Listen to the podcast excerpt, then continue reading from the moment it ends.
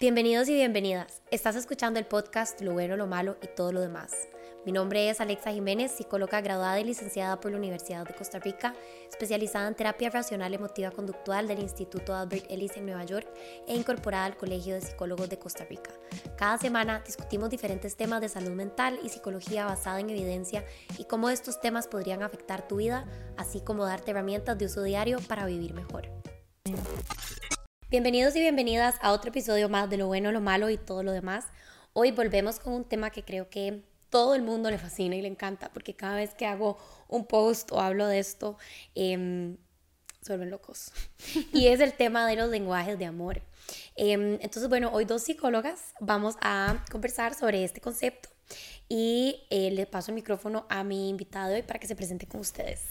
Hola, eh, mi nombre es Eugenia Rosales, soy psicoterapeuta em, y este es un tema que realmente lo habíamos hablado bastante como de, de cómo lo íbamos a abordar porque bueno, como todo, como todo tema como de psicología pop, ¿verdad? Tiene como sus pros y sus contras. Entonces, eh, creo que esa es como la idea de hoy, de, de, repasar primero cuál es todo el concepto y después hablar, bueno, también un poco como de, de el peso que tiene en realidad como herramienta terapéutica y validez, pues, eh, científica, ¿no? Exacto, exacto. Bueno, empecemos. este, creo que es importante que definamos qué se conoce como los lenguajes de amor, porque creo que hay muchas personas que, a ver, el título como que es bastante explícito, o sea, lo explica muy bien, pero este... Pero tal vez podemos como definirlo un poquito más al detalle, ¿verdad? Como qué se conoce como un lenguaje de amor, como los lenguajes de amor. Bueno, eh, los lenguajes de amor como tal, ¿verdad? Eh, se, se inventaron o nacieron en el 92, cuando Gary Chapman eh, escribe este libro que se llama Los cinco lenguajes del amor, sí. cómo mantener viva la relación, algo, así, se llama.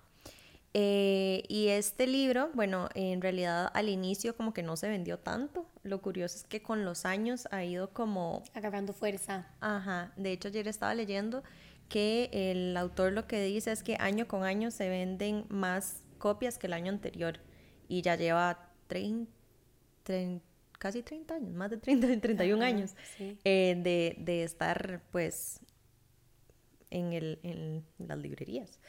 Eh, este libro describe cinco. Uh -huh. Con el tiempo, bueno, se han discutido y debatido, ¿verdad? Si en realidad solo son cinco o si hay más. Pero los cinco que él menciona son, y me ayuda si se me olvida alguno, eh, palabras de afirmación, contacto físico, regalos, eh, tiempo de calidad. Me falta uno. Actos de servicio, ya lo dijiste. Actos de servicio. Okay. Actos de servicio. Ajá. Entonces, eh, esto lo empieza a hablar eh, Gary Chapman, que creo que es importante dar un contexto de quién es él, que es parte de la crítica que se Súper le hace. Importante. Ajá, que se le hace a el tema como tal. Y es que Gary Chapman no es un psicólogo, no es psiquiatra, no es un profesional de la salud de ninguna manera. Él es un pastor bautista, bautista, ¿verdad? Baptist. Creo que él llevó como unos cursos de, uh -huh. eh, ¿cómo se llama esta? Esto? Consejería Consejería, Ajá, uh -huh. que en Estados es diferente aquí a Costa Rica, ¿verdad? Como uh -huh. que hay como toda una, es como un técnico, digamos, Ajá. por así decirlo, que se llama como consejería, ¿verdad? Como orientación matrimonial se llama. Y es como, tienen permiso para atender parejas, ¿verdad? Pero no son psicólogos ni, ni profesionales, sí. digamos, de la salud per se. Correcto. Y creo que una, una aclaración importante también es que muchas veces donde vemos que se escribe sobre él y cómo se busca validar, digamos, el tema del lenguaje del amor, eh, se le llama doctor Gary Chapman. Eh, pero él en realidad es doctor en educación, entonces no es doctor médico. Médico. Claro, pero es un doctor como que tiene un Ajá. doctorado. Sí, como Ross Geller en, Fri en Friends, digamos. Sí, sí, pero bueno, es la manera, o sea, es la denominación Ajá. correcta. Sí, sí, por supuesto, pero es importante que también cuando lo veamos no digamos como, ah, ok, es un es, doctor. Es un doctor. Eh, claro, no es médico. Eh, él estudió primero teología, si no me equivoco, primero, sí, tiene un bachiller en teología, un máster en antropología y educación religiosa y es, tiene un doctorado en educación religiosa. Entonces, sí creo que es importante, bueno, como esa salvedad, ¿verdad? Y entender todo el contexto en el que se da, porque también muchas de las eh, críticas que se le hacen es que está también muy dirigido, digamos, a una pareja casada, heterosexual, eh, dentro del el credo. Entonces, es parte de las críticas que se le ha hecho que no es como tan, tan exclusivo, por lo menos en la prosa de cómo él va describiendo cuáles son los diferentes eh, lenguajes. Claro. Y creo que, a ver, como que definitivamente la persona que, los, que, viene, ¿verdad? que viene y como que plantea este concepto tal vez no es ideal, ¿verdad? Que no, que no sea un psicólogo o un psiquiatra o alguien que, que trabaje. Sin embargo, no le quita el que haya resonado con tantísimas personas. Y ojo que, a pesar de que él lo creó, como decís vos, en un contexto bastante de parejas heterosexuales, casadas, este, probablemente blancas, ¿verdad? Como que en Estados Unidos, religiosas, ha resonado con absolutamente todos los géneros, todas las orientaciones sexuales, todos los tipos de parejas, ¿verdad? Inclusive las modalidades de pareja distintas, o sea, relaciones de más de dos personas, etc. Este concepto se puede aplicar y, las, y las personas, y a ver, creo que esto es importante hablarlo, ¿verdad? Como que toda investigación empieza por... Em, una observación. Una observación, exacto, y por eh, lo que yo empíricamente, digamos, puedo sentir o, percibir y decir, mm, yo quiero ver si, todo, si a todo el mundo, si yo puedo como sistematizar esto o, si esto es algo como, como una experiencia colectiva. Y si bien no sé si se han hecho estudios así como, porque qué difícil cuantificar y medir un lenguaje de amor, ¿verdad? Como que esto es, es un concepto como muy, en, ¿verdad? Como muy eh, cualitativo. Creo que a modo de, de anécdota, ¿verdad? Las personas pueden decir, sí, entiendo esto y yo me identifico muchísimo más con tal lenguaje de amor. Pero bueno, volviendo un poco a mi pregunta inicial, ¿verdad? Creo que no hemos definido bien qué es un lenguaje de amor, ¿verdad? Hablamos un poco como del contexto del autor y así, este, como para darles el encuadre, ¿verdad? Pero eh, un lenguaje de amor ¿verdad? A como yo lo veo y a como yo lo he entendido y ¿verdad? por el libro y por también...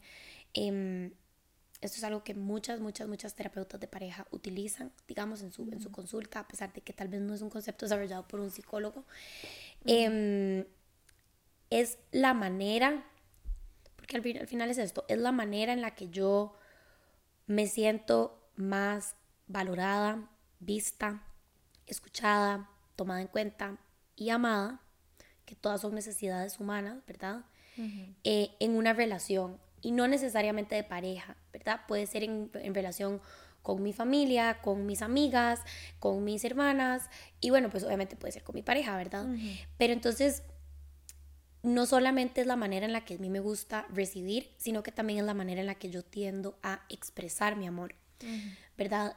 Y es vacilón porque, bueno, le pone lenguajes como, ¿verdad? Como supongo porque suena como más llamativo, pero realmente yo creo que a nivel de experiencia, y no sé, decime vos qué pensás, yo he tenido parejas en el pasado que definitivamente no teníamos la misma manera de dar y recibir amor, por ejemplo. Em, y que tal vez las cosas que yo hacía para demostrarle mi amor, em, esa persona obviamente las apreciaba y todo, ¿verdad? Pero no era como lo que, lo que daba como en el punto, ¿verdad? No las entiende como tal, como, ah, ok, lo, lo que está haciendo es expresándome su amor. Claro, no, sí, sí las entendía, ¿verdad? Y era como, ay, sí, muchas gracias, pero digamos, voy a poner el ejemplo perfecto, o sea, voy a poner el ejemplo, perdón, específico. Digamos, este, yo cuando, o sea, mi, mi lenguaje de dar amor es mucho contacto físico. O sea, yo soy mucho como de darte la mano, abrazarte, hacerte cariñitos, ¿verdad? Como que esa es mi manera de demostrar que me gustas, que te amo, etc. Pero esta pareja mía, expareja mía, su, su manera de recibir amor, o sea, la manera en la que él se sentía más amado, era actos de servicio. Entonces, por ejemplo, que yo le dijera, no te preocupes, yo voy a, yo voy a sacar al perro a pasear. O, o, sabes que acabas de llegar del brete agotado, no te preocupes, este, hoy en vez de los dos, ¿verdad? Como dividirnos la cena y, ¿verdad? Y no sé, vos cocinas, yo lavo, yo me voy a encargar, tranqui, porque yo hoy veo que tuviste un día muy fuerte, ¿verdad? O sea, y ese no es mi lenguaje. O sea, yo no soy esa persona. A mí no se me cruza por la cabeza hacer esas cosas. ¿Me explico? O sea, pues obviamente que sí, si me pongo a pensar, pero no es algo como que me nace, como digamos me nacería, ¿verdad? Llegar y darte un abrazo, o llegar y, y decirte, vení, te hago un masaje, o algo por el estilo, ¿verdad? Como que después de un día de trabajo yo más bien sería más como, ay, ¿verdad? Sentate acá, como que te voy a soltar los hombros, más que como, no te preocupes, yo hago la cena.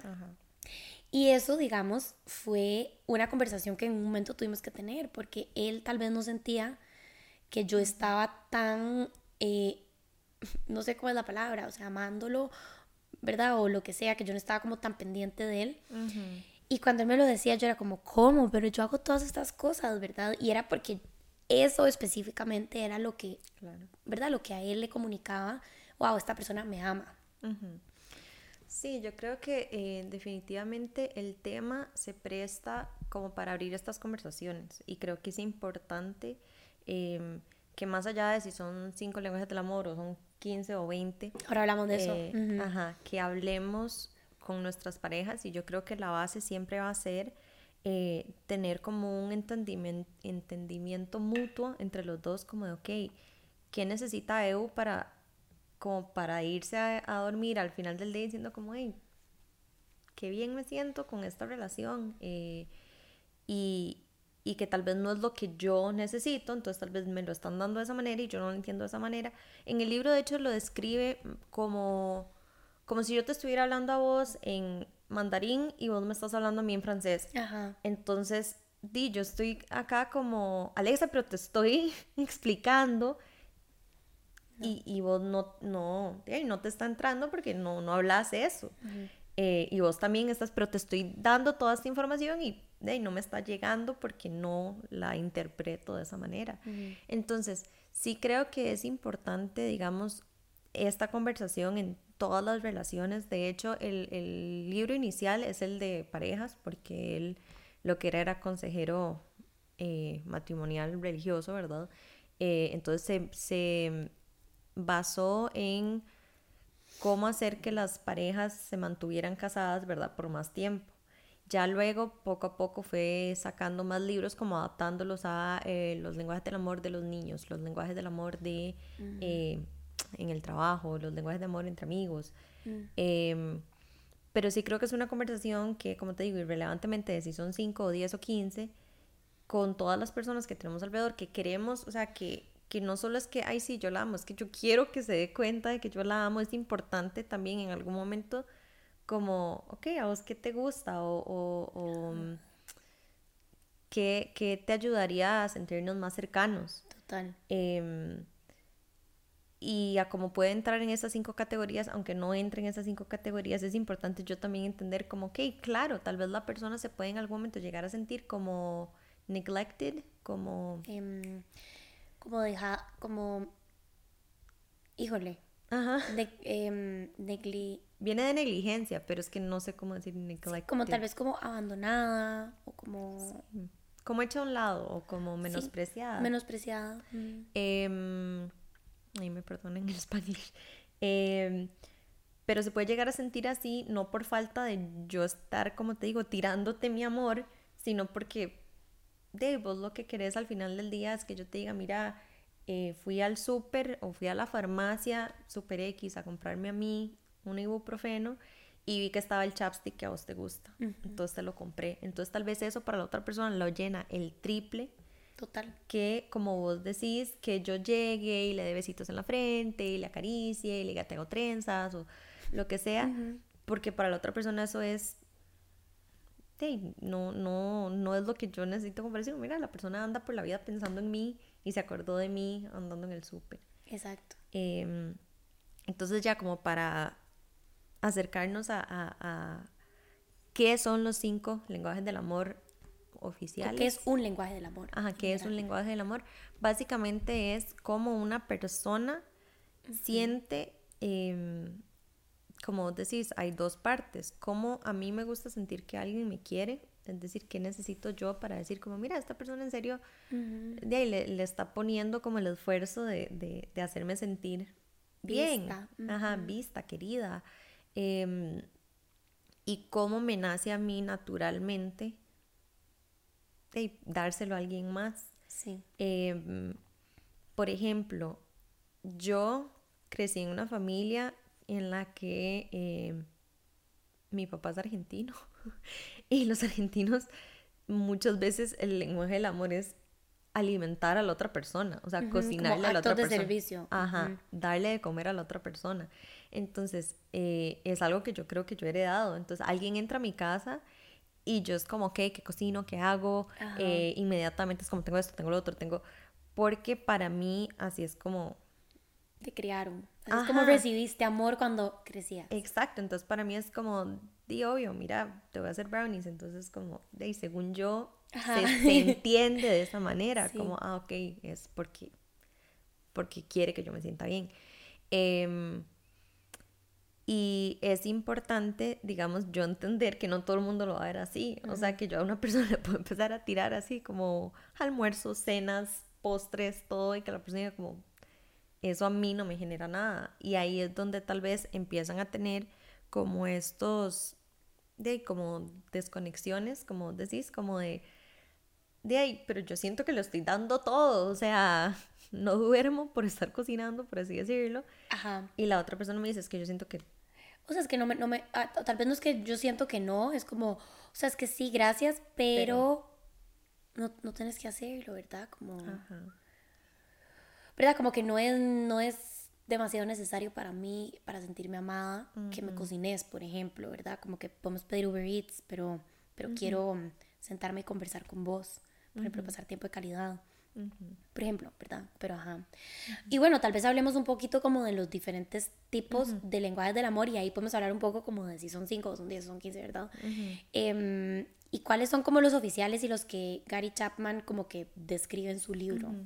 Sí, sí, son cinco como categorías, ¿verdad? Que, ¿Qué significa cada una, digamos, para explicarla? Y que cada una tiene un montón de diferentes maneras de, de expresarlo. Por ejemplo, eh, actos de servicio, como decís, que es una, puede ser todo eso que dijiste antes, como mira, eh, te veo cansado, acostate, yo me encargo, eh, si uno tiene hijos, tal vez como, no te preocupes, yo, yo, yo me encargo el resto de la noche, o anda acostate un rato, yo los veo.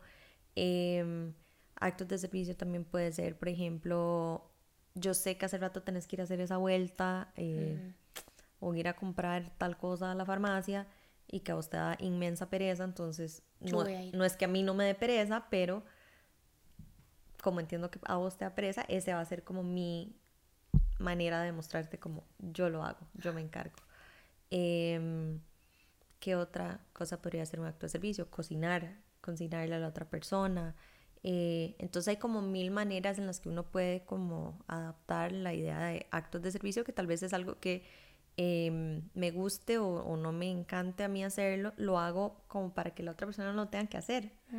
Em, luego pasamos al contacto físico, que también es súper amplio, o sea, va desde la parte mucho más como platónica, como de... De ahí, yo a mis amigas, yo soy súper abrazona, súper abrazona. Em, y es vacilón porque una de mis mejores amigas bueno, ya, ya la he ido ahí como breaking in, pero, pero al inicio se queda así. Ajá, no le... Y yo, perdón, es que... Y ya, bueno, y ya llevamos 15 años de ser amigas, ya, ya... o, se resignó, pero por lo menos me deja. Em, ah. Entonces sí, puede irse como desde lo más platónico, que es eso, como... Hey, Hacerse cariñitos, tocarse el pelo, darse la mano. Exacto, o por ejemplo... Eh, todo eso que vos dijiste, como mira, te veo que, que estás súper tensa, vení y te, ayudo un poco, o, o ¿cómo se dice? Eh, ya puede pasarse más a lo, a lo romántico, inclusive con niños, que tal vez los niños no necesitan tanto que uno, que uno les haga cariñitos y así, pero como que necesitan los bebés siempre estar como tocándolo a uno, o sea, como nada más saber que uno está ahí. Sí. Entonces, sí, eso también como nada más como estamos conectados y sí, que eso para ellos es como, ok, es una manera como de saber, como mami no se aleja más de la distancia de un brazo. Exacto. Entonces uno puede ni estar interactuando con el chiquito, el chiquito está ahí haciendo un rompecabezas, pero tiene el codo pegado a mí y es como, ok, estamos en contacto. Eh, hasta ya pasando al ámbito obviamente sexoafectivo, que sería toda la parte sexual, que también por sexual creo que tenemos que entender que no es solo eh, las relaciones sexuales, o sea, como el coito, o sea, la parte sexual es todo esto. Em, íntima. Íntima, desde, desde tal vez, no sé, ¿qué se me ocurre? Como un besito en la frente, que es como, ¿verdad? Las cosas más como, tal vez como, ¿verdad? Como más ternura, o sea, como muy íntimas y como tiernas, por sí, no es como no sexual, ¿verdad? Ajá, sí. Hasta, pues sí, de una relación sexual, ¿verdad? O, por ejemplo, em, te voy a poner crema eh, en la espalda, por ejemplo, o si estamos en la playa, antes de que vos me lo pidas, eh, vení, yo te pongo bloquear, pero cuando perfectamente te lo puedes poner vos, pero te lo pongo yo, porque es parte como de esa, como decís, intimidad, que uno no va a llegar también a cualquier otra persona nada más como a embarrarle, porque sería como, ¿qué le pasa? Entonces, uno sabiendo, por ejemplo, que me, me gusta esta persona, que me siento cómoda con esta persona, de llegar y de una vez como ponérselo sin que te lo pidan, eh, que también es como aprovechar esa cercanía, ¿verdad? Sí. Em, ¿Qué más podría caer dentro del, contacto físico? Em, básicamente todo lo que conlleve no solo el, tocar a la persona, pero también eso que decís vos, como esa intimidad, como no lo hago con todo mundo. O sea, yo no voy a llegar a, despedirme, no sé, de mi jefe con un besito en la frente, porque sería muy extraño. Total. Entonces, muy extraño. Entonces, sí es como, mira, esto te lo hago a vos. O sea, y solo con vos. Entonces, sí es como, Creo que eso es importante, como esa distinción que estás diciendo. O sea, que estos lenguajes salen o como que flore, o sea, como que salen cuando estamos tal vez en un, en un vínculo un poquito más profundo, por así decirlo, digamos, se podría decir, o sea, como más personal. Cercano. Sí, más cercano, ajá. Que digamos como, ¿verdad? No sé, mi compañero de brete, que, o sea, sí, ¿verdad? Sé que está ahí, o sea, a veces hablo con él para pedirle favores, pero no tenemos un vínculo como de amistad, ¿verdad? Versus tal vez, no sé, resulta que soy súper amiga de mi jefa. Entonces, ¿verdad? No sé, pues sí, no le voy a dar jamás un pesito en la frente, ¿verdad? Pero tal vez por allá. de reunión. Exacto, pero por allá y, puedo decir como, bueno, yo le voy a llevar, no sé, un Rice Krispies de, ¿verdad? De Valentine's. O sea, no sé, como que ahí ya es donde empiezan a como que empiezan a surgir estos lenguajes cuando ya hay como una cercanía más grande. Sí, eh, entonces ya llevamos actos de servicio, contacto físico, vamos con palabras de afirmación. Palabras de afirmación básicamente em, es, yo lo veo como ser una porrista de, de, las personas que yo quiero en mi vida, ¿no? Entonces como que si, eh, por ejemplo, mi mejor amiga quiere mandarse a hacer un curso y está un poco como insegura, como será que me va bien, será que no, ser como ese impulso de, por supuesto, vos podés, o sea, sos súper capaz, recordá eh, yo no dudo en ningún momento de que vos vayas a salir bien en esto.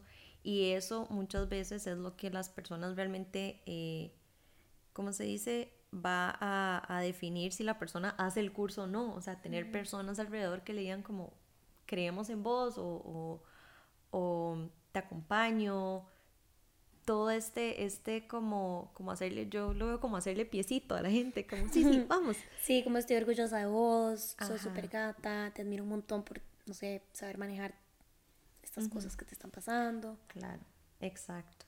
Entonces, em, básicamente palabras de afirmación va a ser eso, o sea que a veces inclusive lo damos demasiado por sentado como, dice, ya ella sabe que a mí me gusta como escribe, por ejemplo, porque lo voy a estar diciendo todos los días.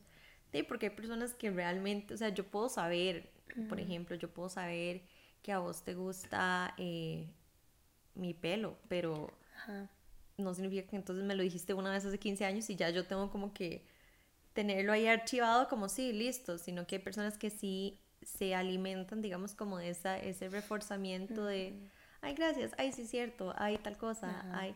Entonces, Em, de eso va a depender mucho eh, si la persona se siente acompañada o no, es que tanto también está como ese recordatorio de yo sé que vos sabes, pero eso no significa que ya no tengo por qué volvértelo a decir. Em, o por ejemplo, hay personas, eh, es un poco eh, vergonzoso, pero yo soy una persona que yo necesito que a las personas que yo quiero, yo les digo que los amo. O sea, y lo puedo decir diez veces estando sentados una tarde. Y a mí me pasa, por ejemplo, con mi esposo, que llega un momento del día es como, sí, mi amor, yo sé. ya yo sé. Ya sé que me amas, ya. ya. Y yo como, me dice, mi amor, es que ya, ya me lo he dicho como diez veces hoy, o sea, ya. Ajá. yo como, pero tome. Exacto, pero es que te amo. pero es que te amo mucho. Entonces, sí, y, me da risa porque yo sé que viene más de mi necesidad de expresar lo que de él de escucharlo, porque ya les como... Exacto. Ya, o sea, no se me ha olvidado, tranqui. Yo como... Entonces, sí, creo que llega como a hablar de eso que decíamos antes, como tal vez yo siento que necesito decirlo, pero él no necesita escucharlo tan mm. seguido. Eh, porque él sí, sí, con una vez que se lo haya dicho en el día, ya, ya lo archivo y dice como, ok, ya estamos. Exacto. Y yo necesito como ese recordatorio. Sí. Em, y, y, sí, yo con todas las personas eh, cercanas a mí, o sea, eh, Ahora estamos hablando de Brooklyn Nine-Nine. No sé si han visto esa serie. Es Buenísima. Épica. Véanla. Es épica. Pero hay una familia ahí em, de uno de los principales de Charles Boyle. Ajá. Que a cada rato se dicen que se aman.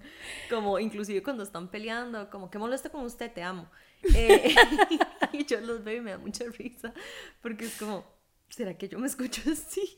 Porque yo en serio hasta enojada con alguien. O sea Sí. En la discusión es como, sí, sí, pero igual eso no cambia, ¿verdad? Necesito que sepas que eso no está cambiando. Pero te amo. Pero estoy bravísima, sos un hijo de puta, pero te amo. Pero te amo. Entonces, sí me risa porque viene mucho también como de, de ahí, no sé, como, como de mi manera de ser, más que de, de la necesidad de otra persona de que yo se lo esté recordando. Entonces es lo que estamos hablando ahora de que es importante no solo entender cómo a los demás les gusta recibirlo, sino hay cosas que tal vez hasta para mi tranquilidad o para yo sentir que, que, lo estoy haciendo, por más de que yo sepa que a vos no te está llegando de esa manera, yo necesito decírtelo. Como porque nada más yo necesito sacarlo de mí. Exacto, y yo creo que eso es lo que pasa con mucha gente, ¿verdad? Que es como hacen esto, hacen su lenguaje de amor, digamos, para vos, digamos, por ejemplo, decir te amo, ¿verdad? O ser abrazona con tus amigas, como que esto es algo que a vos te nace, o sea, como que no lo tenés que pensar, simplemente como que surge en vos. Y así es como nos damos cuenta de cuál es nuestro lenguaje de amor, ¿verdad? Como esto que cuando estamos con alguien que queremos mucho, simplemente surge como sin, sin, sin, tener que pensarlo, sin tener que, que, esforzarse por eso, ¿verdad? Y ahí es donde sabemos como que estamos tal vez hablando de, de la manera en la que nos gusta dar amor. Sí, que no es mecánico, digamos, yo no tengo que pensar como... Ajá, no te tenés Hace una hora no le digo que lo amo, o sea, nada más me sale cuando se me ocurre y es como, sí, yo sé.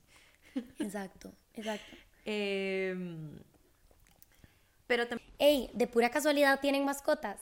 Si es así, el nuevo patrocinador de Lo Bueno Lo Malo les va a caer increíble. TobyPets.com es la tienda online para mascotas más grande de Costa Rica. Vas a poder encontrar gran variedad de alimentos, juguetes, accesorios y hasta medicamentos para tu peludito. No te preocupes por las presas. Toby te entrega a la puerta de tu casa. Si eres el pet lover que pasas chineando a tu mascota, no puedes perderte este cupón que te trae TobyPets.com. Obtener un 5% de descuento en toda tu primera compra en Toby usando el cupón NPN. Solo tenés que ingresar a tobypets.com, agregar los productos al carrito en el checkout y listo. En Toby siempre te darán un servicio personalizado. Pero hay más. Si sos patron, TobyPets.com tiene una oferta especial para vos. No importa cuándo o cuánto compres, siempre vas a tener un descuento del 5%. Revisa tu correo y disfruta de los beneficios. Gracias a TobyPets.com, la tienda online para mascotas más grande de Costa Rica. También creo que es importante algo que dijiste ahorita, que es que eh, cuál es nuestro lenguaje de amor y yo creo que es donde nace una de las grandes críticas, porque eh, no es que solo tenemos, digamos, como, no, no, yo soy cero de recibir regalos. creo que nadie es cero. Exacto. ¿Me entendés? O sea, todos tenemos de en diferentes variabilidades, eh, como porcentuales, cómo me gusta dar, cómo me gusta recibir y entender eh, que primero eso puede cambiar inclusive de relación a relación. O sea, que yo con mis papás diga como... Exacto. No me regalen cosas. Exacto, exacto. Pero estás esperando, no sé, otro, o te gusta recibir amor de, otra manera. Pero con tu pareja resulta que te encanta recibir regalos, por ejemplo. Exacto. Sí, y eso es algo como que ahora lo podemos hablar. Si querés más bien hablemos entonces del de regalos, porque yo creo que este es importante. Bueno, este tiempo de calidad, hay, yo creo que a la gente a veces como que se les enredan, no entre ellos, sino lo que significan. Porque bueno, con regalos, ¿verdad? Mucha gente es como, ay, sí, como que mm, muchas mujeres tienen el de regalos, ¿verdad? Este, como, como que se han hecho como encuestas no estandarizadas, o sea, como que esto no, no tiene, ¿verdad? Como nada muy científico ni de revista indexada, pero se han hecho como encuestas y se ha visto que muchas, muchas, muchas mujeres eh, uno de sus top dos, digamos, lenguajes de amor para recibir es regalos, ¿verdad? Entonces hubo como, o sea, esto fue como una encuesta que se hizo como por Vice, o sea, fue algo como súper informal, pero sí como con una muestra muy grande en estados, o sea, etcétera.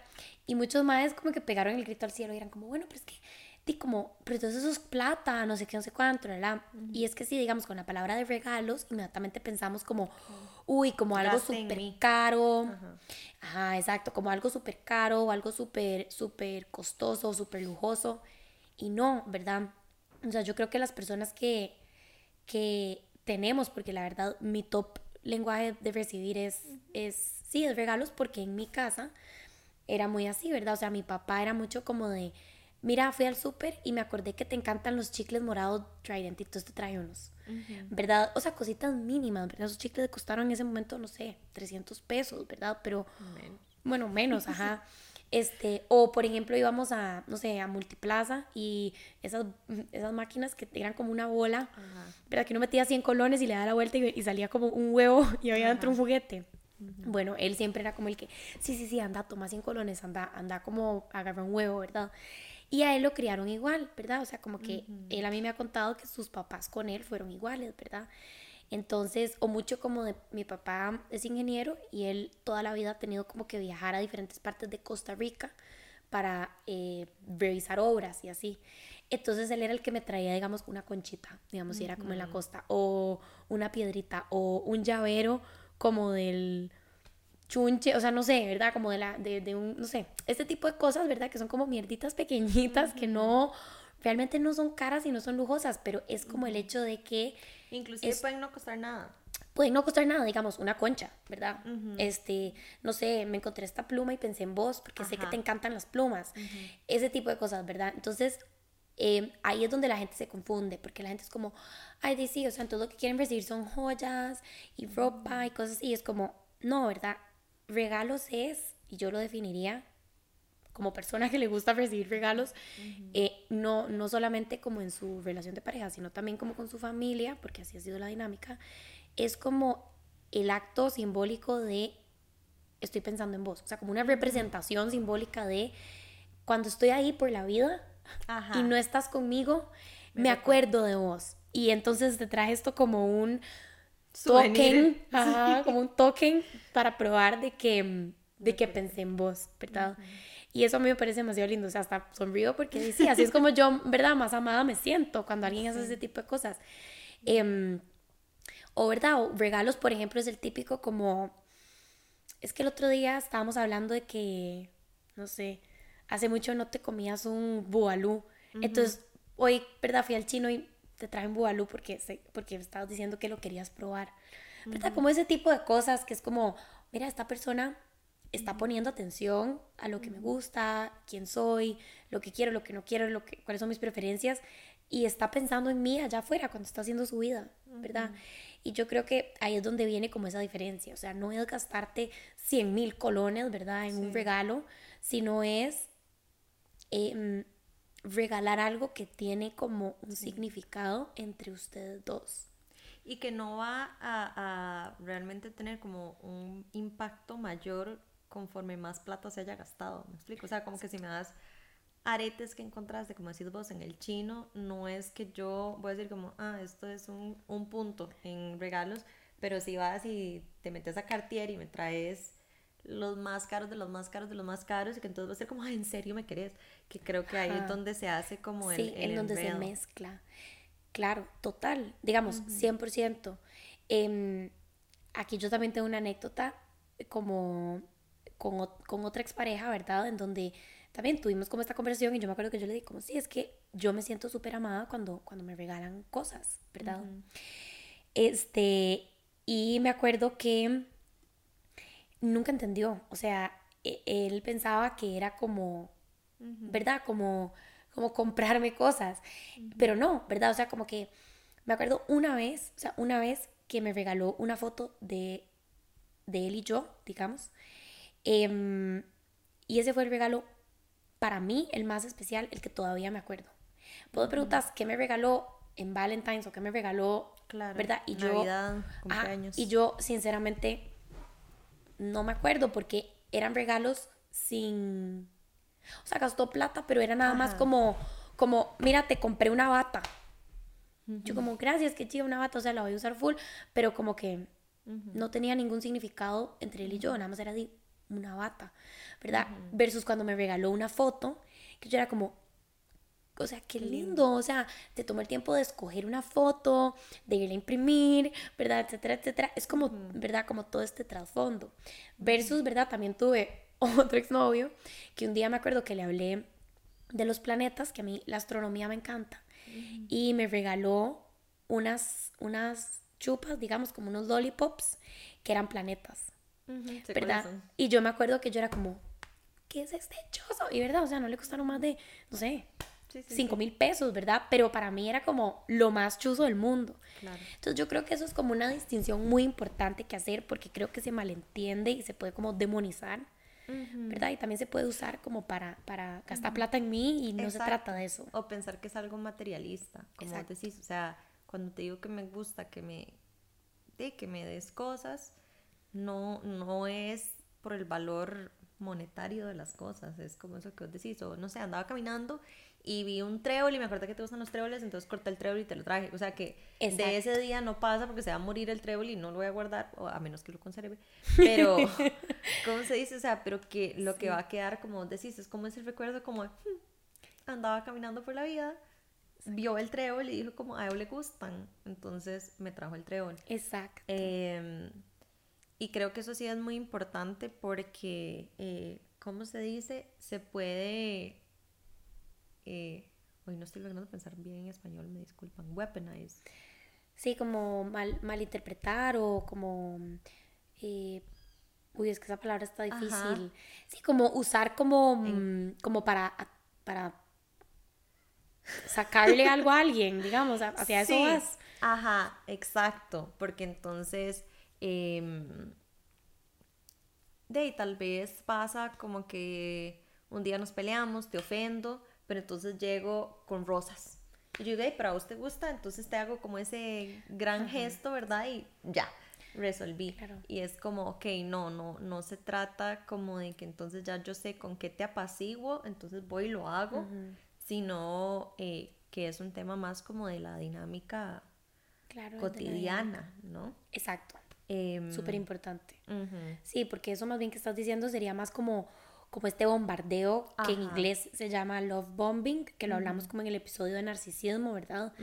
Que es una técnica de manipulación, ¿verdad? Al final, que es como, sé que la, ¿verdad? Sé que metí la pata, este, y en vez de disculparme, tomar responsabilidad y tal vez cambiar, ¿verdad? Como lo que hice mal, para el futuro te traigo flores para que ya te quedes feliz y nada más voy a seguir haciendo lo mismo que estoy haciendo. O hacemos como un gesto enorme eh, como de, no sé, te mandé una serenata al trabajo. Y es como, y sí, muy bonito todo, pero eh, no se trata de eso, como de usar eh, mi lenguaje del amor en contra mío, como de, de ahí sí, bueno, ¿y cómo me voy a enojar, verdad? Con toda la plata que acaba de gastar en mí, sino decir como, no, ok, mira, no se trataba de eso. Em, y creo que nos falta uno último. El tiempo de calidad. Tiempo de calidad. Sí, que también es uno que se puede confundir. Sí, tiempo de calidad yo, yo creo que se refiere, o no sé si lo querés explicar vos. No, no. Sí, eh, se refiere como al tiempo que uno pasa con la otra persona, eh, valga la redundancia, de calidad, pero eso va a depender mucho de qué toma cada persona como tiempo de calidad, ¿no? Porque eh, estaba leyendo y una de las críticas también es como, ok, ¿qué es tiempo de calidad? Porque hay personas que dicen, no, es tiempo básicamente en el que desconectamos dispositivos, no hay pantallas, nos estamos viendo a los ojos y solo eso cuenta como tiempo de calidad. Y hay personas que dicen, hey, para mí el tiempo de calidad es sentémonos juntos a ver Netflix y, y tampoco estamos interactuando mucho, pero para mí es como, ok, en este momento estamos vos y yo viendo Netflix y ese es nuestro tiempo, pues entonces el tiempo de calidad va a depender mucho de qué piensa cada persona que cuenta como tiempo de calidad, porque hay personas que pueden decir, eh, no, es que comemos juntos y vemos tele juntos y todo, pero yo no siento que haya tiempo de calidad, que también es válido. Entonces va a, a, depender, como te digo, relación a relación, tal vez para mi amiga significa esto, pero para mi novio significa algo más. Y entender como, ok, dice, tal vez es válido que, eh, por ejemplo, una vez que uno se junta, uno, uno puede decir, di, pasamos todo el tiempo juntos, pero ¿cuánto tiempo ese realmente es un juntos con intención y cuánto es un juntos de, di, vivimos en la misma casa, entonces yo estoy acá y vos estás allá, pero no es un tiempo eh, como dedicado a la otra persona de manera consciente. Sí. Es más circunstancial. Total, yo creo que ahí tal vez, em, obviamente se define como entre cada pareja, pero creo que es como el tiempo que se pasa en conjunto fuera de lo que es la cotidianidad. ¿Me explico? O sea, como si yo desayuno todos los días con mi pareja y él está leyendo el periódico y yo estoy escuchando un podcast y después, ¿verdad? O sea, como que, dice, estamos juntas, ¿verdad? Nos estamos está viendo la cara, ¿verdad? Como que, pero ahí no hay ninguna interacción, ¿verdad? O sea, estoy siendo acompañada por esta persona porque está ahí, pero no hay una conexión que esté sucediendo, ¿verdad? Y sí, puedo como disfrutar mucho el, la compañía y eso, digamos, podría ser inclusive un lenguaje del amor, ¿verdad? Como de hacer las cosas acompañada, acompáñame a hacer vueltas, uy, perdón, acompáñame a hacer vueltas, acompáñame a ver esta película, acompáñame mientras reviso exámenes, o sea, no sé, ¿verdad? Este, pero no es como que estamos teniendo una interacción. Yo creo que tiempo de calidad es más cuando, ok, sí, estamos juntos, o sea, estamos juntados, vivimos juntos, lo que sea, pero apartamos 10 minutos al final de nuestro día o media hora al final de nuestro día para contarnos, sin celular, sin nada, ¿verdad? ¿Cómo nos fue en el día? Este, ¿Cómo nos estamos sintiendo? ¿O qué es lo que pasó? ¿O, ¿verdad? Ahí medio actualizarnos como con nuestra vida. Sí, como más intencionado. Exacto, y luego ya, ok, bueno, tirémonos a ver Netflix y, y nos estamos acompañando y podemos estar de la mano o podemos estar, ¿verdad? Lo que sea. Pero yo como psicóloga, digamos, categorizaría como el tiempo de calidad más como ese momentito de 10, 30 minutos de, ok, conectamos como, en, o sea, sacamos de nuestro tiempo para conectar, ¿verdad? Así haya sido para morirnos de la risa por un cuento del brete mío o lo que sea, pero conectamos y luego ya, este, seguimos con nuestra cotidianidad en donde, ¿verdad? Puede que haya, que haya otro tipo de cosas, pero no es tiempo de calidad. Sí, creo que tal vez es, es, es como sacar eso de lo circunstancial, como te digo, como di, por circunstancias de fijo, comemos juntos, eh, de ahí, existimos juntos, pero fuera de eso, como hacer el, el como que sí. pero dentro de esta normalidad, como una mini burbujita, un mini paréntesis, como de, bueno, ahora sí. Exacto. Mientras que de verdad, si tal vez no viven juntos, entonces obviamente comer juntos probablemente va a ser ese espacio en donde estás pasando tiempo de calidad. Bueno, ¿verdad? Al menos de que pues te pongas a ver el cel, que ya eso en mi opinión no es tiempo de calidad, ¿verdad? O sea, si yo estoy conversando con vos y vos estás viendo el cel y estás como, ajá, ajá, ajá, ajá, o sea, eso para mí no es tiempo de calidad porque no estás, digamos, conectando conmigo. No sé qué pensás vos.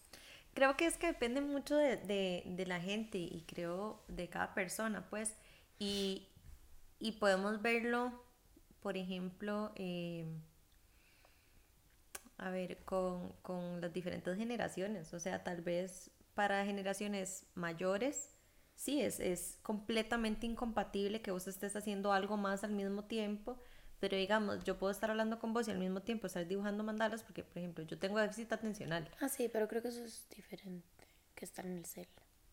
Sí, sí, bueno, eso o estar como jugando con alguna cosilla o, o, inclusive en el celular haciendo tonteras, digamos que no requieran mucho, pero no sé. O sea, creo que depende mucho de cada persona, es mi punto. O sea, como que sé que generaciones mayores es la mayor falta de respeto y es como suelte esa cosa. Y creo que las generaciones más jóvenes inclusive sí lo pueden sentir como tiempo de calidad, como estar los dos hablando y cada quien en su cosa y sí es como, sí, estamos hablando y me estás contando algo y yo me puedo estar riendo igual y estar haciendo lo mismo. Eh, que risa, queda así longo, ¿sabes? O sea, porque, bueno, mi hermana es siete años menor que yo.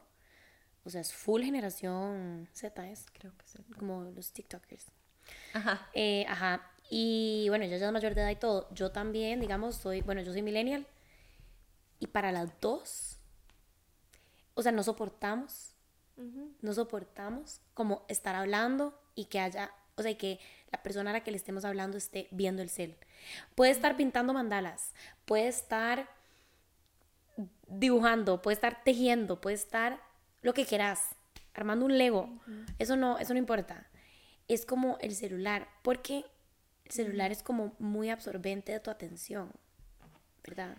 Sí, pero creo que también eso es una, una, ¿cómo se dice? Como una percepción muy subjetiva, ¿no? Porque hay personas que no, o sea, pueden no verlo así. Creo que es donde estos eh, lenguajes, lenguajes se, vuelven como muy borrosas las líneas, ¿no? Porque para vos sí puede ser y para tu hermana también y tal vez como familia todo el mundo es como, no, es que eso no es compatible. Sí. Y para otra persona puede ser que sí. Sí, sí, sí. Y bueno, y puede ser que a alguien no le moleste, ¿verdad? Porque digamos, a mí me molesta montones o sea, yo lo que siento, exacto, ¿verdad? A vos no. O sea, si yo tal vez te estoy contando algo importante para mí, yo veo que vos estás en el cel, o sea, es casi fijo que yo me voy a sentir bastante huevada. Porque lo que estoy pensando es, pucha, a uno le importa. O sea, no, no, ni siquiera manda huevo, es como, no, no, le importa, ¿verdad? Como que no le importa lo que le estoy diciendo. Em, mientras que, bueno, para vos es como, ni, lo, ni se te cruza por la cabeza, ¿verdad? Entonces sí, creo que es donde vienen estas limitaciones de los lenguajes del amor que ya son como de ver caso por caso y pues... Sí, sí, sí. Y, y este ya era el último, ¿no? Sí. Ok. Eh, eh, entonces, ya vimos los, los cinco básicos. Conforme ha pasado el tiempo, ¿verdad? Obviamente ha habido mucho cuestionamiento y hay gente que ha propuesto nuevos, no han pegado tanto, pero también es como que, a ver, ya los cinco lenguajes están como muy popularmente reconocidos, ¿no? Entonces creo que va a ser muy difícil cambiar o meterle nuevos o sacarle alguno. Em, pero sí creo que es importante, digamos, como con cualquier cosa del ser humano y de la psicología, entender que siempre van a haber excepciones, siempre van a haber cosas que no aplican como a la teoría, van a haber cosas como que no, no se pueden categorizar dentro de las categorías que tenemos. Em, y que eso es sumamente importante tenerlo en cuenta porque cuando, a ver, como cuando popularizamos tanto un tema como los lenguajes del amor, una persona puede decir, pero no entiendo, yo los estoy leyendo y siento que no, no calzo, o sea, no... O que calzo en todos. O que calzo en todos, entonces no calzo en nada, o sea, no soy ninguno. Em, entonces creo que sí es importante entender que, bueno, es, es una teoría, nada más em, ha tenido sus cuestionamientos en el tiempo, pero definitivamente sirve como... Como guía. Como guía y como... Hoy no estoy logrando pensar en español, me disculpan. Conversation starter. Sí, como para mm, tener conversaciones con tu pareja y poder como, ¿verdad? Como conocerse más. Ajá. ¿Verdad? Como a vos que te gusta o cómo te sentís más amado. más amado. Sí, sí, o sea, es como un punto de, entrada, como, ok, hablemos de esto, te sentís que esto aplica, te sentís que esto no aplica. Em, y como les digo, creo que es muy importante entender también que una persona no va a ser siempre así. O sea, que tal vez yo con mis hermanos digo como, ugh, qué molesto que me estén escribiendo. O, ay, no me diga, hay gente que digamos que con la familia, que la familia les dice algo bonito es como, ay, ya, ya. O sea, no, no se pongan en, cosas así de sensibles. pero que con la pareja necesitan que le estén diciendo, ay, mi amorcito, cosa más hermosa. Entonces, que va a depender mucho también de la dinámica con cada persona y además que en la vida la gente va cambiando, o sea, tal vez yo a los 18 para mí era súper importante, no sé, que... Palabras de afirmación, digamos. Ajá, o que... Em, sí. Que si salíamos, que entonces fuera eh, la persona que tuviera la iniciativa y que tal vez ya en mi adultez ya mm, te dice, a mí se me ocurre algo, voy y te digo y todo bien. Entonces la gente va cambiando y es básicamente nada más un proceso lineal pensar como, bueno, entonces la manera de expresar amor y recibir amor también va a ir cambiando. Em, entonces sí tiene como, como su, su punto de entrada que es valioso y son conversaciones súper ricas que van a salir de, de empezar a hablar de eso. Eh, pero sí entenderlo, como agarrarlo como con pinzas, ¿verdad? O sea, que no es, son cinco y son cinco y punto, y si usted me había dicho que le gustan los regalos, entonces ahora no, no lo cambio porque ya yo me mentalicé. Sí, no tener crítica, o sea, no agarrarlos como si fueran estáticos, fijos, permanentes, ¿verdad? Y también obviamente como decís vos, o sea, verlos como con ojos críticos, o sea, es decir, como, ok, esto me sirve un montón, pero, ¿verdad? Por ejemplo, el otro día en mi, en mi post de, de lenguajes del amor, que yo para el de actos de servicio había uno que era como, como hacer las tareas de la casa o como tipo cocinar, una cosa así. Eh, en ningún, en ningún, ningún, ningún lugar del post se mencionó algo de género, ¿verdad? Y una chica brincó en los comentarios como, es demasiado machista que en actos de servicio sea cocinar porque ambas personas se tienen que dividir las tareas de la casa, porque a una persona no le tienen que recaer, no sé qué, o sea, pero brincó. Entonces, ¿verdad? Ahí es donde yo le puse como, mira, o sea, sí, o sea, lo que decís, sí, ¿verdad? Pero en el post no se está diciendo eso, o sea, puede ser un chico que le diga, o sea, un hombre que le diga a su esposa, a su novia, mi amor, o sea, te veo agotada, yo hoy me encargo de la cena, no te preocupes, anda, acostate, ¿verdad? O sea, como quien dice que es la mujer la que está haciéndolo, ¿verdad? Y entonces ahí yo le puse como, hay que leer las cosas con más criticidad. O sea, con, o sea, hay que ser críticos al leer, ¿verdad? O sea, como, como pensar un toque y decir, ok, esto está despertando esto en mí, pero no lo está diciendo, ¿verdad? O sea, como que, no sé, como que igual es lo mismo con estos lenguajes del amor. O sea, como, como, de sí, me está diciendo este montón de cosas, como estas cinco categorías, toda la cosa. Puedo verlo con ojos críticos, tomar lo que me sirve, dejar lo que no. Listo. Ajá. Sí, sí, creo que, que definitivamente, como decís, hay... A ver, también depende de, no sé si fue el caso, pero si la muchacha esa que te comentó hubiera leído el libro, el, el libro inicial sí, sí tal vez decía ese tipo de cosas, porque como te digo, se escribió hace 30 años, enfocado a... Sí, en un contexto bastante tradicional. religioso, tradicional. Eh, Exacto. Dentro del credo que probablemente sí era como cuando su esposo llegue, masajele los pies. Y que ahora uno dice como, mm, o sea, no. Mm, no. Em, no, necesariamente. Ajá, exacto. Entonces entender como que todo, como decís, o sea, no es porque alguien diga algo que entonces es así. O sea, yo puedo decir, inclusive en ese post, como hacer, eh, ¿cómo dijiste? Como trabajos de la casa labores de la casa. Es como, ni siquiera salía a labores de la casa, era como cocinar algo rico. Okay, o cocinar algo, o sea, una cosa así. Ajá, cocinar algo, entender como, bueno, y tal vez a esa persona le tocó porque algo habrá vivido en su vida, o que la mamá siempre cocinaba, o que el papá siempre cocinaba, no sé. Pero entender también que di, van a haber familias en las que los roles más bien están invertidos, o van a haber familias en las que tal vez las tareas de la casa están divididas de 50-50 y que uno de los actos de servicio sería, mira, hoy me encargo de una de las tuyas. Exacto. Bueno, eso fue, esa fue la respuesta, ¿verdad, mía, al comentario de ella? sí, como, mira, si vos usualmente le das de comer a los perros, yo hoy me voy a encargar de eso. Hoy les doy, relax, eh, y que no, no necesariamente es un tema de género.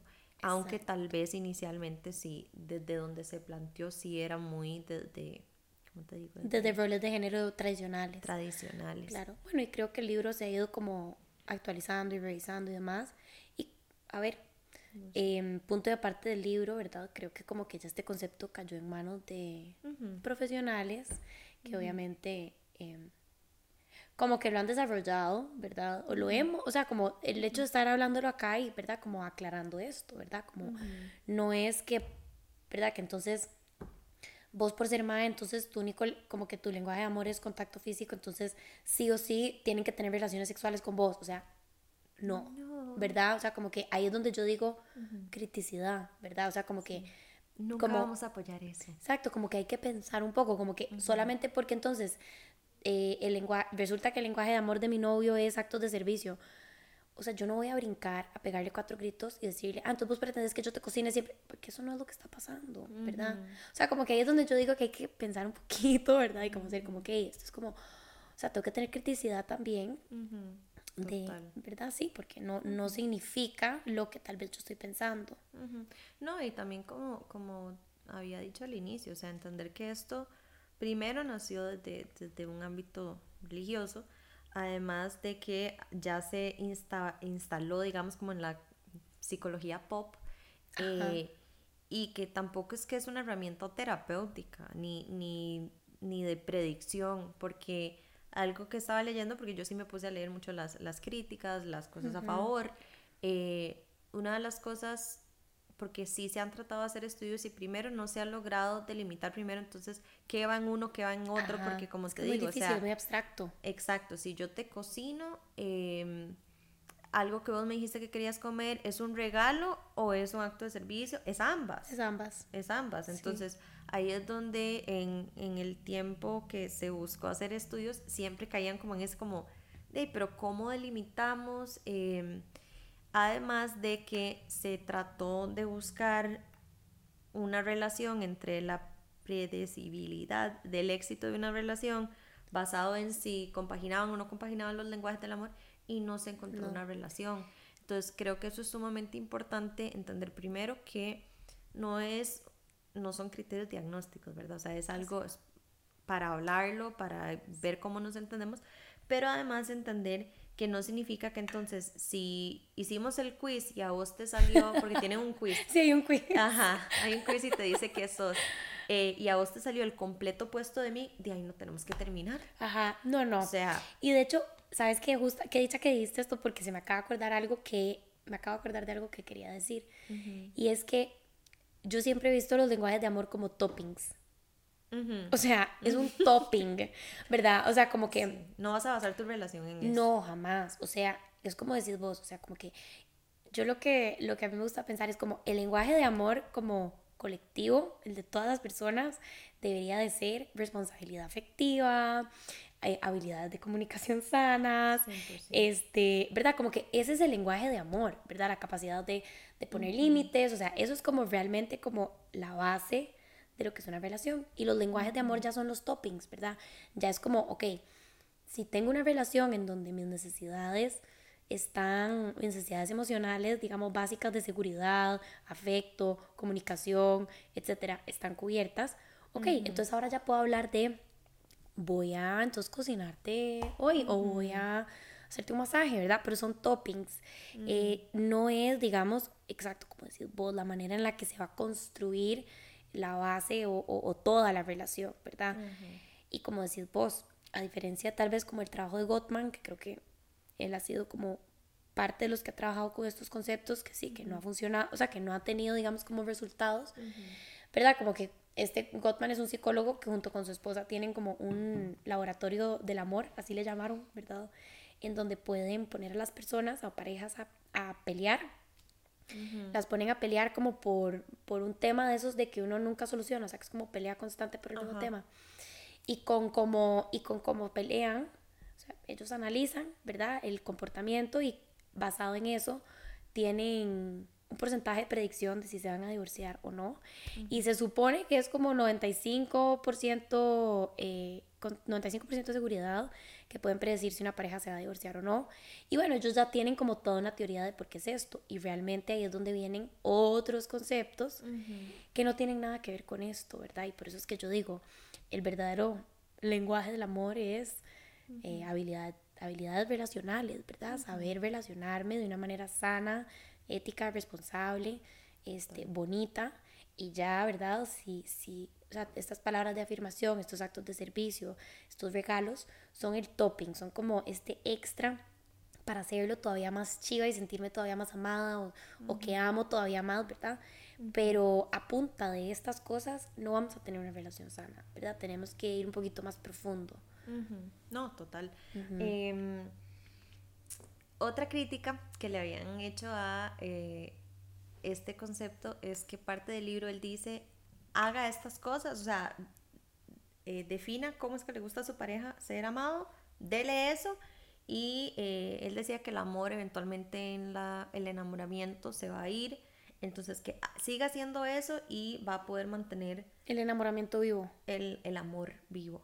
Entonces es algo que, que bueno, también se, se, critica en el sentido de que hay que entender, eh, no solo con el tema de los lenguajes del amor, en la psicología, que es de las cosas más difíciles, digamos, de nuestras carreras, que hay un montón de cosas de, de, la experiencia humana que no son cuantificables. Exacto. O sea, que inclusive yo puedo decir, pelean bien, pelean mal, yo creo que se van a divorciar y inclusive en la medicina, o sea, nada es un 100% de, de... Total, total, total. De fiabilidad. Y, y lo más importante es entender, bueno, primero, el amor como tal no es una ecuación que uno dice, hace esto, hace esto, hace esto, listo, vas a vivir casado para siempre feliz.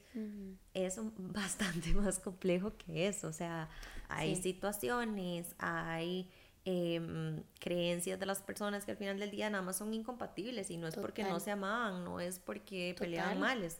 Nos dimos cuenta como, mira, vos quieres algo completamente diferente, diferente a lo que quiero o yo. Tus valores son muy distintos. Sí, y no es que yo te termine odiando, que, o sea, no, nada más hay veces que uno puede llegar a, a, algún punto y decir como, mira, creo que este... Eso no va para ningún lado. Sí, mira, creo que hasta acá llegamos. Total, y yo creo que eso es algo también difícil al hablar del amor, ¿verdad? Uh -huh. Que es un concepto, mae, o sea, que no es ni siquiera, o sea, uh -huh.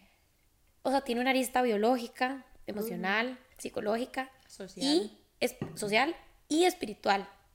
Y fi filosófica, ya dije y filosófica. O sea, ¿verdad? Como que el amor es un concepto súper abstracto, súper abstracto, ¿verdad? Y se puede tratar de decir como, no, es cuando la oxitocina y no sé qué.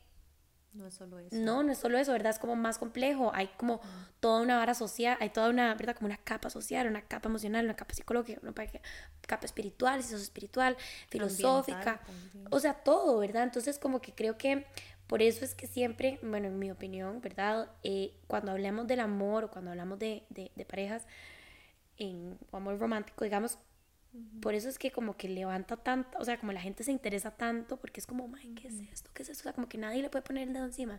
Uh -huh. Y pues por lo mismo también recibe mucha crítica, ¿verdad? Cuando autores o personas de cualquier tipo se tratan de acercar a definir o a, o a ¿verdad? Como desmenuzar o entender o lo que sea, teorizar al respecto, pues claro, lleva mucho palo claro. porque es que es muy difícil, o sea, es como demasiado difícil, es algo como que, ¿verdad? Como que se sale, es como este blob gigante.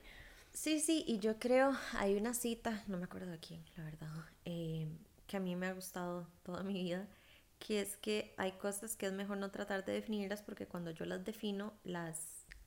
Corto. Sí, exacto, le, le, hice hasta dónde llegas sí. y listo. Eh, y creo que es gran parte de lo que me gusta de nuestra carrera, entender que hay un montón de cosas que yo no te voy a poder terminar de definir, yo no te voy uh -huh. a poder terminar de predecir. Y creo que es de las cosas más eh, lindas en realidad de, de, de, estudiar psicología, que siempre va a haber un margen de error, siempre. O sea, en el que yo puedo decir, mira, yo a ellos los veo súper, súper eh, alineados, creen en lo mismo, tienen los mismos valores, se llevan súper bien y en cinco años terminaron. Y uno dice como, ¿what? Y es como, ok, es que hay tanto más detrás de cada Total. persona. Cada persona primero es un universo. Sí. Cuando juntamos dos personas se hace un universo aparte, porque sí. juntos crean algo diferente. Uh -huh. eh, y entender eh, que precisamente era imposible que, que nadie hiciera algo que pudiera englobar todo lo que es el amor y que pudiera englobar o predecir como el haces esto, esto y esto y te puedo asegurar que entonces ya tu, tu matrimonio está salvado porque si no primero los índices de divorcio no serían siendo tan altos si ya tuviéramos esa, esa respuesta. Esa Em, fórmula. Esa fórmula. Los psicólogos sí. seríamos millonarios porque, Sí. ¿verdad? Repartiríamos esa fórmula. Eso o yo más bien les he dicho a mis pacientes varias veces como si ser persona fuera algo completamente predecible y tuviéramos esas ecuaciones, bien no tendría trabajo porque estarían en Google, te metes y Sí, la- y ya, y solucionas tu vida. solucionas tu vida, entonces ya nada que hacer con eso.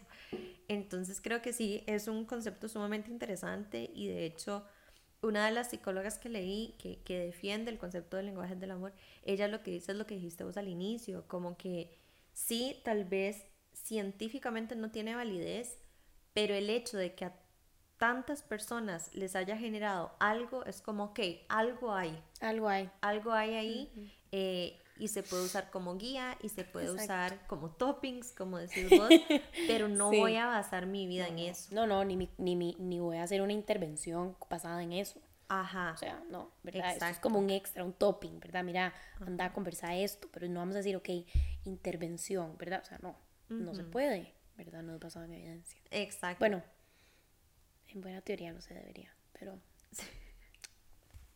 Sí, sí, sí. Eh, pero te entiendo, o sea, es como te digo, es, es una conversación que creo que vale la pena tener y creo que es una buena guía. O sea, de decir como, mira, hay- hay, hay una teoría que dice que son estos, tal vez los ayude a entenderse un poco más o tal vez eh, creo que es innegable decir como, mira, tal vez mi esposo realmente no tenía idea que para mí es tan importante eh, que haga esto por mí, entonces lo empieza a hacer y va a desencadenar que entonces, mira, tengo como más ganas de estar alrededor de él cuando llevamos tres meses peleados. Sí, o sea, sí va a haber, por supuesto, una mejoría cuando la otra persona se siente entendida, pero no necesariamente es por, por porque encontramos mi porcentaje de cuánto lo, de lo mío es actos de servicio, sino porque me sentí escuchada. ajá. O sea, porque sí hubo como un cambio en conducta, sí hubo una, una integración entre, mira, lo que, lo que te estoy pidiendo y lo que me estás dando y lo que yo te puedo dar a vos y lo que vos quieres que te dé. Em, pero es como bastante más abstracto que eh, cerrarlo solo a cinco. Y si hay una persona que dice, mira, es que para mí lo más importante en una relación es que pase esto eh, y no se cierra en esos cinco, o sea, no se puede categorizar en esos cinco, es completamente válido. O sea, es completamente válido y, y esa es tu experiencia y eso es lo que para vos es importante en la relación. Em, entonces sí, creo que, que definitivamente tiene valor eh, conversacional, pero sí entender que terapéuticamente em, Tiene sus limitaciones. tiene sus limitaciones y, y nuevamente no es una herramienta terapéutica o clínica como tal en la que uno pueda decir como, mira, si estás teniendo problemas de pareja, entonces hace esto y ya.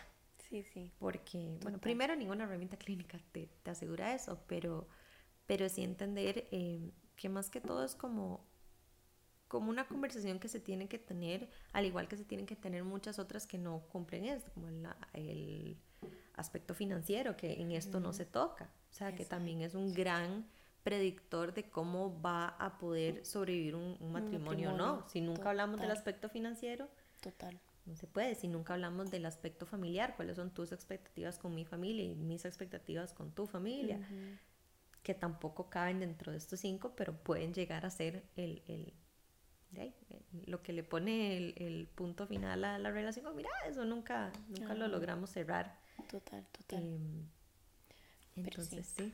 Sí, sí, no, bueno, y creo que ha sido una conversación bastante enriquecedora. Yo creo que las personas que están escuchando eh, y nos pueden confirmar en los comentarios, creo que van a irse con un- una comprensión mucho más grande, ¿verdad? De pros, contras, qué es, qué no es, qué engloba cada cosa, etcétera.